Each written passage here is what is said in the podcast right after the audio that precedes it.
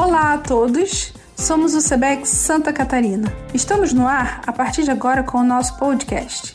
Eu sou Andréia Drummond, presidente do Charter Santa Catarina do Colégio Brasileiro de Executivos da Saúde, o SEBEX, e convido a todos vocês para estarem conosco, se inscrevendo, ouvindo e compartilhando nossos conteúdos. E vamos em frente!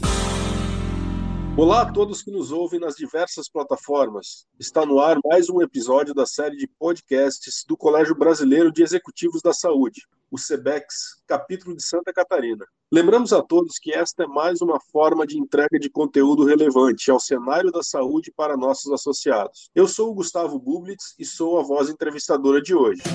Olá, seja muito bem-vindo ao podcast do SEBEX. Esta é uma forma de entregar conteúdo do Colégio Brasileiro de Executivos da Saúde. Vamos ao nosso convidado, o André Machado Júnior, CEO da ESC Gestão de Saúde Suplementar. Seja muito bem-vindo, André. E hoje nós iremos tratar do desafiador e recorrente assunto gestão da sinistralidade, a famosa relação custo-receita. Quando falamos em custos, de acordo com a Associação Médica Americana o, e o Instituto de Estudos de Saúde Suplementar, essas duas entidades estimam que 30% dos custos aplicados na saúde acabam por não gerar saúde, por inúmeras motivações. Mas o fato é que é muito dinheiro jogado fora. Porém, há de se salientar também que esse dinheiro que é jogado fora ele acaba pressionando e muito a sinistralidade. E o mercado da saúde é um mercado que ele possui custos crescentes, em média de três a quatro vezes a média dos demais setores, ano a ano, é o que crescem os custos da saúde. Ou seja, os custos acabam por pressionar a receita das operadoras, que por sua vez são pressionados por seus clientes, em sua grande maioria clientes empresariais, a pressão dos custos e, por outro lado, a pressão, do, a pressão dos clientes na receita. O fato é, algo precisa ser feito e esse é o desafio que iremos propor ao André. Como racionalizar os custos com entrega de muita saúde e com um ingrediente adicional, que é o período pós-pandêmico. André, seja muito bem-vindo ao nosso podcast. Olá, Gustavo, obrigado aí pelo convite. Obrigado, Cebex. Que desafio é esse, hein? É um desafio gigantesco para o setor e eu espero que o nosso bate-papo de hoje possa trazer experiências aí que nós vivenciamos, né? Para agregar valor de fato para que o setor fique mais sustentável. Muito obrigado pelo convite. Perfeito, André. Nós é quem agradecemos, né? O, o aceite por esse por esse convite. Você que é uma das grandes lideranças e grandes referência de é, executivo de, de saúde no nosso mercado. Mas vamos lá, André. Vou começar com algumas provocações Hein? No período pandêmico, podemos dizer que foi um ano financeiramente positivo para os operadores de plano de saúde, que apresentaram sinistralidades mais baixas. Tanto que, inclusive, é, houve um, um percentual negativo nos ajustes de preços dos planos individuais. Já quando falamos em termos de entrega de saúde, não podemos dizer que foi um ano positivo, pois houve o represamento de procedimentos cirúrgicos, tratamentos de saúde, etc. Né? Mas a situação tende a se inverter, ou seja, a prestação dos serviços de saúde represados, que não foram realizados no período de pandemia, levarão certamente a um aumento de custos. Sem contar um aumento de custos com insumos que acabaram sendo muito inflacionados nesse período pandêmico. E, por outro lado, receitas que acabaram diminuindo, no caso dos planos de saúde individuais. Em suma, sinistralidade mais baixa no período Covid e alta no pós-Covid. Como lidar com esse aumento de sinistralidade à frente? Este grande desafio que irá acontecer. Como entregar muita saúde com custos otimizados? Então, Gustavo, é, esse desafio, de fato, ele está posto né, no, no, primeiro ano da pandemia. É, a gente foi obrigado a ir para uma base zero. Históricos foram difíceis aí de serem seguidos, né?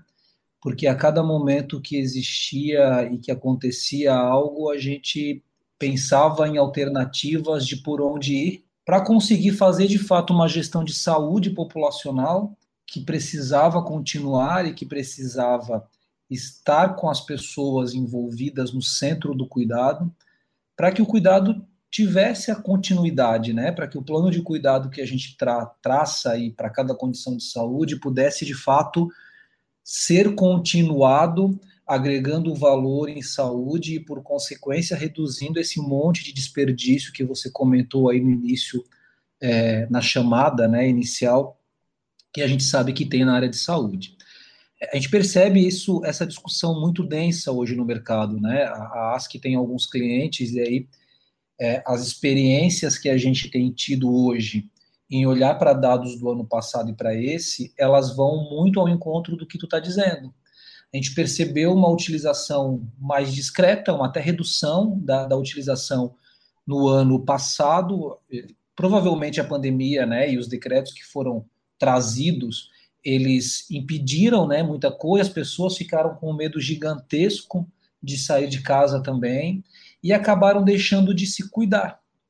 E aí a gente começa a pensar, né, uma pessoa que está numa condição de, de saúde crônica, até porque a gente tem os dados aí do, do IBGE, do Vigitel, que nos mostram né, que o Brasil já está com pelo menos 50, mais de 50% da população com pelo menos uma doença crônica, né? Então essas pessoas elas continuaram seus cuidados como?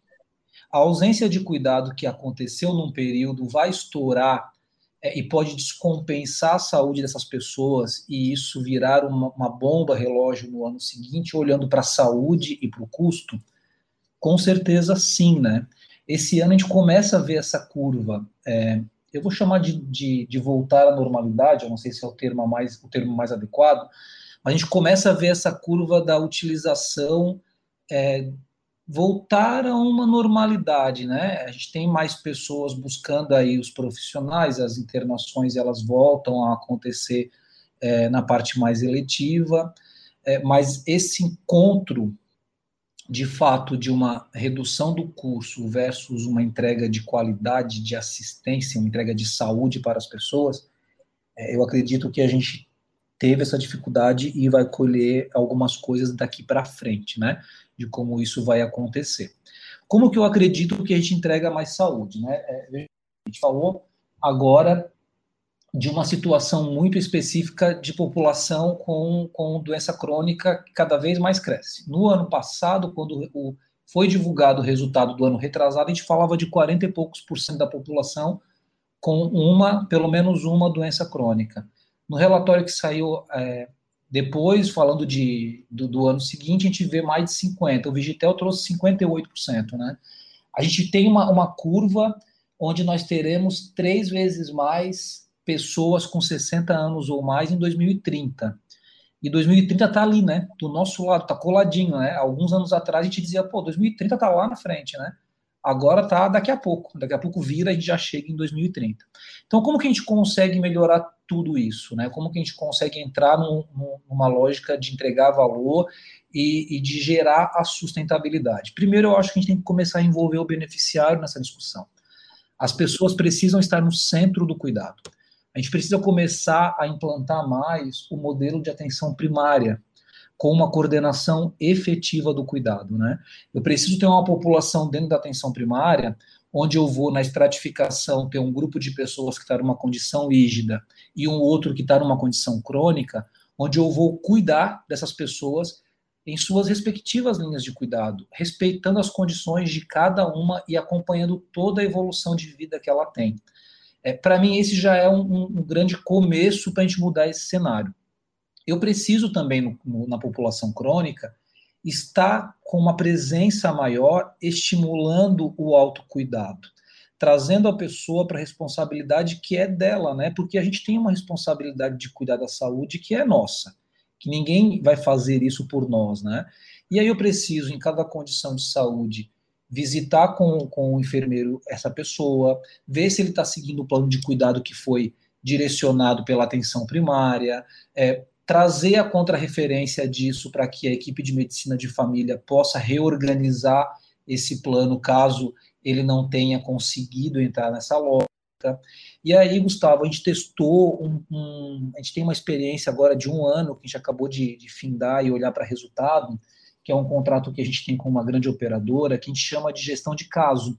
Então a gente começou a pegar o topo é, da pirâmide da estratificação da população, né, olhando para a população com doença crônica, e a gente passou aí nesses, nessas pessoas, nesses lugares, com um médico e com um enfermeiro, visitando é, esses beneficiários e fazendo todo o acompanhamento do plano de cuidado desenhando, desenhado para ele, fazendo a, a referência e contra-referência com atenção primária, e a atenção primária, por sua vez, usa a rede né, parceira ali, a rede credenciada secundária e terciária e até quartenária, é, fazendo esse, esse vai e vem, eu vou popularizar um pouco a fala, de informação, é, resguardando sempre a lei de proteção dos dados, mas sobre o prontuário que é do paciente, sobre a linha de cuidado aplicada e como que isso está ajudando a conduzir ele para um caminho melhor. E aí, olha que interessante, a gente percebeu em um ano uma redução de 30, dessa população, são 5 mil vidas, tá? A gente percebeu em um ano uma redução de 33% é, da, da ida ao pronto-socorro desta população. A gente percebeu uma redução do custo médico da utilização dessas pessoas de 25%. E a gente percebeu, olhando os indicadores clínicos, uma compensação nas doenças crônicas que estão com cada grupo de pessoas que a gente tem monitorado.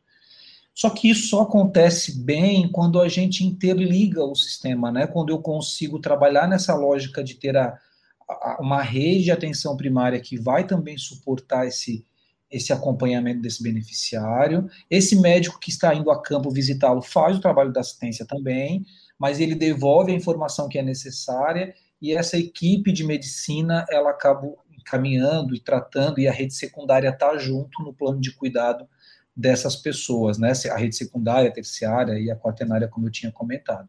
Então, isso por si já movimenta esse trazer o beneficiário para o centro do cuidado, esse acompanhamento ligado, passo a passo, né? Eu não posso deixar as pontas desconectadas, porque senão a gente perde é, o, o, acompanhamento da linha de cuidado, da condição de saúde, por consequência pode ter desfechos que não são positivos, e a gente consegue estar muito junto das pessoas que são envolvidas em cada situação de saúde que elas possuem. E a gente está agora aprimorando, trazendo também um processo que é uma que nesse projeto estava solta, que é se esse beneficiário internar, quem que vai acompanhar ele, né? Quem que vai lá no hospital, olhar a segurança do paciente, orientar a família, não gerar aí um plano de alta segura, para que ele, quando saia da internação, já tenha um aviso para a equipe de medicina que cuida dele, na atenção primária ou na visita, é, que já tenha também um plano combinado com a família para evitar que ele reinterne, porque a gente sabe que o maior volume de reinternação que gera esse desperdício monstruoso que você comentou também está nos 30 dias pós-alta, porque a gente sabe que as pessoas voltam e, e, tem uma reinternação alta nesse período. Então, essa ponta ela precisa estar conectada. Com isso, a gente amarra toda a jornada do beneficiário na assistência, com um acompanhamento próximo a ele, né? Então, para mim, isso por si só já traz um grande avanço e, por consequência, ajuda com certeza na sustentabilidade do setor. Desse pilar para pular para uma ICO, já tem um, um pontapé aí que é mais facilitado, eu te diria, né? A gente consegue avançar para outras que precisam ser o tempo inteiro estudadas aí, aprimoradas e colocadas em prática para que a gente tenha mais saúde, mais valor em saúde e mais sustentabilidade mesmo na, no nosso segmento. Sensacional, André. Sempre aprendo muito contigo e que importante é a gente é, trabalhar uma orquestração de cuidado a partir de dados de saúde populacional que nos dizem muitas coisas se a gente estiver aberto a ouvi-los, né? Então, sensacional essa tua essa tua colocação que eu acredito muito como uma das alternativas para redução de, do, do desperdício assistencial de algo que envolve muito dinheiro, né? Porque é um mercado gigante e qualquer é, é, é, e aplicando o que você você colocou de fato, a gente consegue reduzir muito esse desperdício assistencial e também, e o mais importante, né, entregar mais saúde para os nossos beneficiários. Parabéns pelo trabalho sensacional. E você falou numa palavrinha chamada uma, uma sigla, né, chamada ACO, ou Accountable Care Organization. A gente estuda e vê que é uma tendência que está se tornando realidade no, no Brasil é, justamente com vistas a dar esses próximos passos, como você bem mencionou. A ASC está sendo protagonista, então, na aplicação dessa modelagem de negócio. Você poderia falar um pouquinho mais como é que funciona essa ACO? Com certeza. É, a gente tem estudado isso já há bastante tempo, é, estamos aí com especialistas né, dentro de casa é, focados em olhar para esse modelo. Inclusive, a nossa, a nossa líder, vou chamar assim, desse projeto, ela acabou indo aos Estados Unidos, olhando um pouquinho o modelo é, do Obamacare, entendendo lá nos players como que isso funcionava, né, e, e como que a prática estava trazendo mesmo um cuidado diferenciado e ao mesmo tempo linkando com o custo mais adequado, é, como que todos os players integrados a esse modelo ganham, porque todo mundo precisa ganhar, né? a gente precisa juntar esse, esse esforço aí para avançar nisso. E aí começamos a nos debruçar sobre, né, Gustavo? Porque a gente precisava tropicalizar isso. E aí, tropicalizando para o Brasil, a gente é, traz a ACO num modelo de organização de cuidado em rede, né? É, eu vou brasileirar o, vou trazer para o nosso português aqui também. É, mas por que isso, né? Porque a gente começou, a gente está num projeto bem avançado em São Paulo, e a gente começou a conversar com prestadores de serviço da, da rede hospitalar, da rede primária, da rede secundária, é, da rede até quartenária, para movimentar esse grupo para ir para um modelo de organização de rede mesmo de cuidado, né? E o que, que é na verdade tudo isso, né? É pegar um, uma, uma, um grupo de prestadores de serviço, onde esse grupo ele tem uma missão que é cuidar de uma carteira de uma específica de população, né? É, sempre com considerando a porta de entrada de acesso o acesso inicial das pessoas ao sistema de saúde por meio da atenção primária. Então, as pessoas entram na atenção primária, a atenção primária acaba sendo a coordenadora, isso no, no desenho que a gente fez aqui e pactuou com esse grupo de prestadores. E prestadores de renome, viu, Gustavo? Prestadores que toparam entrar nessa lógica. Então, às vezes a gente diz, né? Ah, mas um puxa para um lado, outro puxa para o outro. É, a gente entendeu que junto nisso aí a fortaleza, a, a fortaleza é maior, fica mais mais resguardada e a gente consegue fazer uma entrega melhor mesmo. Então, esses prestadores, a gente começou nessa discussão de fazer na atenção primária a, a estratificação inicial daquela carteira, o desenho, como eu tinha comentado anteriormente, da, da utilização das linhas de cuidado para cada condição de saúde que é atendida ali, e a atenção primária, ela coordena o cuidado das pessoas que entram por meio dela, né? E aí ela vai dizer, ah, eu preciso que esse beneficiário, né, o médico vai dizer, faça um exame, vai para esse laboratório ou para essa clínica de imagem da rede secundária que é parceira no, no, no projeto da ACO. Ah, preciso de um especialista para avaliar uma questão relacionada a uma internação também. Vai para a rede que já está setada também de especialidade para avaliar. Qual que é o grande diferencial? O grande diferencial é trabalhar na integração entre os players, né? É, tem uma palavra que é tão difícil de dizer e eu acho que é difícil é, é de praticar também o que ela quer dizer. Eu vou, eu vou tentar falar, mas às vezes ela trava a minha língua, de tão difícil que é, tá? Na SEO, a gente precisa entrar com a interoperabilidade. Uhum. Eu preciso ter e conhecer e ter um painel de navegação onde eu vejo as pessoas, né, é, em cada nível de cuidado por onde ela está passando eu preciso ter a referência e a contrarreferência. Tudo resguardado, de novo, na Lei Geral de Proteção dos Dados, tudo combinado com os beneficiários, porque o prontuário é da pessoa, é dele, mas só assim o cuidado vira integrado. Né? Só assim eu consigo ter uma visão mais holística e ter uma visão de fato é, da saúde populacional, né, como um todo da carteira que está sendo gerenciada. Então, esse é o grande diferencial. Se o beneficiário for direto para um pronto-socorro e ele não tem necessidade de estar no pronto-socorro, o pronto-socorro precisa dizer para ele: vai para a atenção primária, é, mais ou menos como se a gente fosse aplicar um protocolo de Manchester, né? Ó, aqui eu preciso atender uma situação desse nível, né? Uma, uma situação que é sensível à atenção primária, vai lá que o médico, a equipe que está lá, vai atender aquela pessoa bem, vai coordenar o cuidado dela e vai fazer o encaminhamento, se for necessário, para alguma para algum dos, dos, parceiros na rede prestadora de serviços, né? Todo o desenho ele é feito com, com, um modelo de remuneração específica, é outra diferença, né? Então a gente vai ter, a gente estudou e discutiu muito modelos é, baseado em, em, em bundles com desfecho, olhando para o desfecho. A gente tem modelo de captação é, também vinculado a, a, alguns prestadores da SEO. A gente acaba tendo o FIFO Service também, alguma, em algumas outras frentes. Então, mistura um pouco aí dos modelos de remuneração que têm sido trazidos, né, mas já aplicando eles na, na ACO, em cada, em cada momento, em cada situação, em cada negociação feita com um desses parceiros.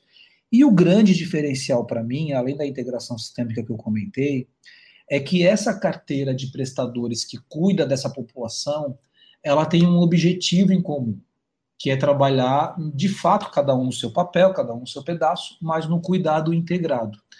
E aí a gente reserva um percentual de valor da receita que existe com esse produto, né, vamos falar assim, para que ele seja distribuído depois de um período, baseando a, a distribuição é, de quando o grupo de prestadores em conjunto atinge os indicadores de desfecho clínico o indicador de, de, de satisfação, de NPS, de experiência das pessoas, e aí acaba tendo uma bonificação para essa rede prestadora, né, por ter cuidado e bem cuidado daquela população, tanto que o custo dela ficou dentro da expectativa prevista para o período analisado. Então, para mim, é um modelo de futuro, ele é, é, muito novo falar disso no Brasil, né, Gustavo? A gente sabe que existem ajustes é, que precisam acontecer para que funcione super bem. De novo, nós acabamos no nosso back-office estudando muito isso, discutindo muito isso com os prestadores de serviço, e a gente vai a campo com esse grupo, que é o primeiro grupo que está formatado para ICO em São Paulo. A ASC entra como gestora da ICO, né?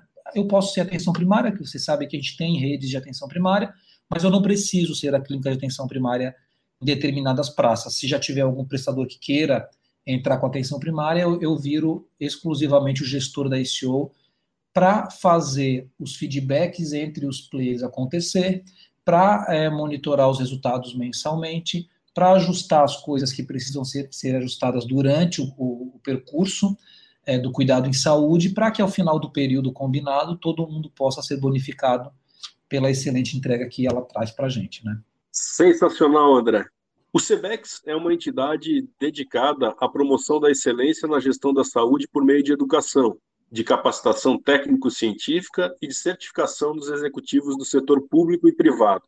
Se associe, venha conosco e contribua para essa evolução. E acesse www.cebex.com.br e faça parte de tudo isso. André, estamos conduzindo para a última pergunta. Que pena, poderíamos ficar aqui muito tempo falando, falando sobre é, a gestão de saúde, a orquestração de saúde. Mas vamos, vamos, vamos para o terceiro ponto. Falamos no desafio da certa alta sinistralidade que a gente vai ter. E, e, dentro dessa alta sinistralidade há um componente adicional que são as sequelas do Covid que hoje pouco conhecemos. Né? E essa alta sinistralidade, é, a gente vê também, e a gente conversou bastante sobre soluções é, possíveis e plausíveis para esse desafio. Você muito bem falou em saúde populacional, atenção primária à saúde, é, avançando para ICO, cuidado integral, modelo de remuneração focado no desfecho clínico, modelos de remuneração, né?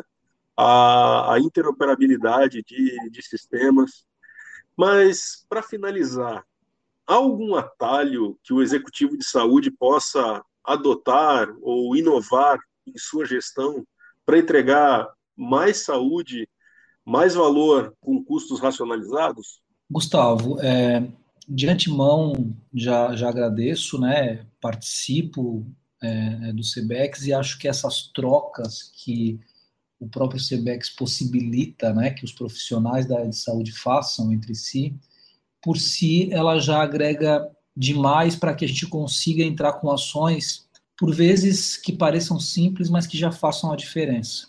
Eu acredito, por que eu estou falando disso? Né? Porque eu acredito muito que o ótimo ele é o inimigo do bom e a gente precisa começar. Quem não começou a praticar algumas coisas, né, porque acha que é muito simples, está esperando é, é, que ela fique de um tamanho gigantesco para botar para rodar, comece fazendo pelo simples, né? Então, a, como a gente comentou, a entrada da atenção primária, a orientação é, focada nas pessoas, traz a pessoa para dentro da, bota o cuidado centrado na pessoa, né? Trabalha com experiências é, que possam agregar valor na jornada que cada um de nós tem com o serviço de saúde. é, trabalha com recurso de transformação digital para tudo isso, né, para que faça tudo isso. Então, eu acho que a gente tem experiências a milhão por aí, Brasil afora, que a gente pode utilizar para já trazer resultado e para já trazer uma diferenciação. Né?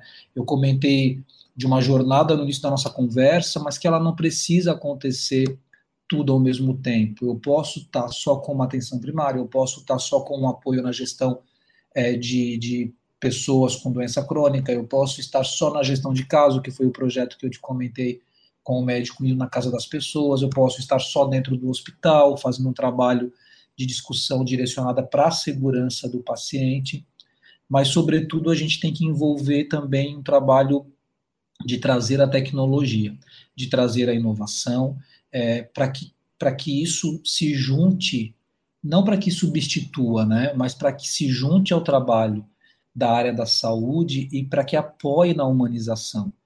Isso eu acho que é uma chave que a gente precisa virar. A gente fez um, um projeto recentemente, a gente acabou de finalizar o MVP deles, a gente fez com a Fundação CERT, você deve conhecer. É, a gente fez esse projeto, ele vem com recurso da Embrapi, né? A gente, a gente fez, aportou um pedaço do valor, a Embrapi o outro pedaço, e a Fundação CERT trabalhou nessa, né, nesse movimento com a gente. O que, que é esse projeto? A gente pegou alguns dispositivos, então vou te dar um exemplo. Eu peguei uma balança de, de bioimpedância, setou seis dispositivos. É, um termômetro digital, um, um eletrocardiograma portátil, um ultrassom, é, um estetoscópio. A gente integrou tudo isso num gateway, né? E integramos isso ao nosso prontuário eletrônico, que é utilizado na clínica de APS é, que a gente tem em Florianópolis hoje. Mas para que que a gente fez isso, né? Porque eu precisava ir por vezes até as pessoas realizar uma avaliação de um grupo numa instituição, eu posso ir para a empresa com isso, eu posso ir na casa da pessoa, eu posso ir numa operadora, quando ela faz uma ação de saúde coletiva, né? Mas eu precisava ir é, para checar se o cuidado que estava desenhado com ela e para checar se o que ela me fala como autorreferido de fato estava acontecendo quando eu realizava aquela aquele quando eu ia para campo e realizava aquela avaliação com aquele dispositivo, né? E aí a gente acabou criando alguns indicadores com isso, é, um painel aí de, de BI para nos ajudar na gestão disso também, e cruzando essas informações com o que preconiza a Organização Mundial de Saúde, e aí a gente percebe que tem um número X de pessoas é, numa linha de obesidade, que eu preciso trabalhar mais assertivamente com elas, emergir mais, mudar a rota, mudar o, o, a frequência de entrada que eu tenho com essas pessoas, envolver a família para que ela consiga é, se movimentar para uma evolução da saúde dela, né? Porque sozinha ela não está conseguindo. Então a tecnologia, para mim, ela precisa entrar com esse objetivo, né? De agregar esse valor para que a gente humanize cada vez mais as relações, para que a gente possibilite um acesso melhor para as pessoas e para que a gente consiga transformar digitalmente, apoiar em tudo isso e gerar essa sustentabilidade que a gente tanto conversou aqui, né? E aí tem a telemedicina, que eu torço para que fique, porque está levando o acesso a quem não tem tão, tão perto, né? E resolve boa parte das coisas também. É, e tem outras frentes aí de utilizar algoritmo, mas não espera ter tudo isso para começar a fazer, né? A telemedicina tem um, a gente tem uma experiência engraçada. A gente pensou num super aplicativo, né? Ah, vou ter um aplicativo que vai ser a melhor coisa do mundo, não vai ter para ninguém, né? É, e aí pensa que no aplicativo tem que ter gamificação, tem que ter não sei o quê, a gente coloca um monte de coisa ali, o projeto vai ficando tão grande que tu divide ele em milhares de etapas. Né? E aí a gente acabou atendendo na telemedicina é, uma população de região agrícola, uma população de agricultores mesmo, né? E foi super interessante a experiência que a gente teve com isso. É, porque a gente percebeu na prática que tem pessoas que querem um aplicativo sim, dessa população inclusive. Tem pessoas que não. Então eu precisei trabalhar num, numa lógica de customizar o meu prontuário eletrônico, porque eu não tinha isso, é, para que o, a pessoa acessasse por meio de um 0800 a equipe médica e que a equipe médica, dentro do prontuário eletrônico, gerasse um link para encaminhar por mensagem ou por WhatsApp ou por e-mail para a pessoa, e quando a pessoa recebe o link, ela clica e abre o vídeo. É uma coisa tão básica que não teve dificuldade de criar, a gente criou rápido, né, com o um parceiro de tecnologia que fez isso para gente, é, mas que é, é o bom, e é o bom que atende aquela população que precisa daquilo, né? Então, respondendo aí a, tuas, tuas, a, a, toda essa nossa conversa, eu acho que a gente precisa começar a botar em prática coisas que dão certo. Coletar experiências com colegas do grupo aqui do CBEX, que tem vários, várias pessoas com experiências a milhão aí na área da saúde, ver o que já foi feito em um lugar que pode ser feito em outro e colocar isso em prática para que a gente de fato faça a diferença e gere um, no setor uma sustentabilidade que é extremamente necessária, que é imediata, inclusive, né? Muito legal, André. É, e super importante a questão da conectividade. Né? Poxa, deixa eu aproveitar empresas que já experimentaram muita coisa no processo de inovação, validaram muitas técnicas, muitos processos, e a partir do momento que eu tenho algo mais maduro, eu consigo fazer uma inovação por intermédio de parceiros muito mais rápida, mais, mais precisa porque com conectividade e inovação a gente, e com parceiros a gente vai mais rápido e mais e mais longe, né? Então é, é, bem importante que eu vejo, né, a questão da conectividade e parcerização com soluções que já estão aí super é, validadas com empresas é, é renomadas e que podem é, se acoplar à minha realidade, utilizando um termo que você utilizou, tropicalizando, trazendo para minha realidade algo que já está super maduro e rápido de ser implementado. André, muito, muito obrigado. E para conduzir para um fechamento, então, eu gostaria de dizer que o CBEX, capítulo de Santa Catarina, possui dezenas de associados que formam um seleto grupo de executivos, como é, é, estar junto com esse fera aí chamado André, é, onde esses executivos são alicerçados nos valores do nosso CBEX nacional: integridade, transparência, liderança e inovação. Não fique de fora, estamos te esperando. André, muito, muito obrigado por investir teu tempo compartilhando todo o teu conhecimento conosco. Fiquei muito feliz e realizado por poder dividir esse momento contigo. E agora vou deixar um espaço para o teu até logo. Gustavo, eu que agradeço. É um prazer sempre conversar contigo. É, e isso, esses momentos que eu te diria que eu mais gosto de fazer no meu dia, trocar experiências em prol de uma causa em comum concordo plenamente com a tua fala é, de junção. A gente pode fazer as coisas mais juntos, né? A gente pode ligar mais os envolvidos no setor da saúde para essas causas que são comuns a nós todos e para que a gente consiga de fato fazer a diferença e deixar um excelente legado para esse segmento. Mais uma vez, muito obrigado, estamos juntos. Conte comigo sempre, porque eu com certeza contarei com você e com vários outros colegas que estão aí no nosso dia a dia. Muito obrigado, André. Bom, pessoal, obrigado pela companhia. Interaja conosco. Este foi mais um episódio da série de podcasts do Sebex capítulo Santa Catarina. Foi um prazer e um privilégio enorme estar com vocês. Venha conosco, se associe ao Sebex e faça parte dessa evolução. Até breve. E este foi o podcast do Sebex Santa Catarina. Agradecemos por vocês terem estado conosco até aqui.